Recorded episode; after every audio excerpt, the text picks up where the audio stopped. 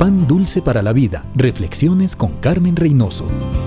El consejo del apóstol Santiago nos ayudará mucho a la hora de resolver conflictos personales. Todo hombre sea pronto para oír y tardo para hablar. Muchos problemas vienen por no oír. Nos apresuramos a defender nuestra posición sin darnos tiempo para escuchar.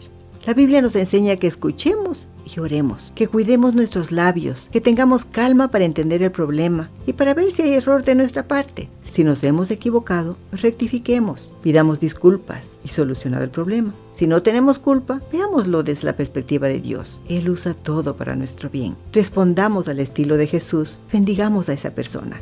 Perdonar es el mejor remedio. Aun cuando la persona del conflicto lo hizo con mala intención, al perdonarle, le enseñamos otra manera de vivir y nos liberamos del conflicto que de verdad podría destruir nuestra vida, el rencor. Pan dulce para la vida. Reflexiones con Carmen Reynoso.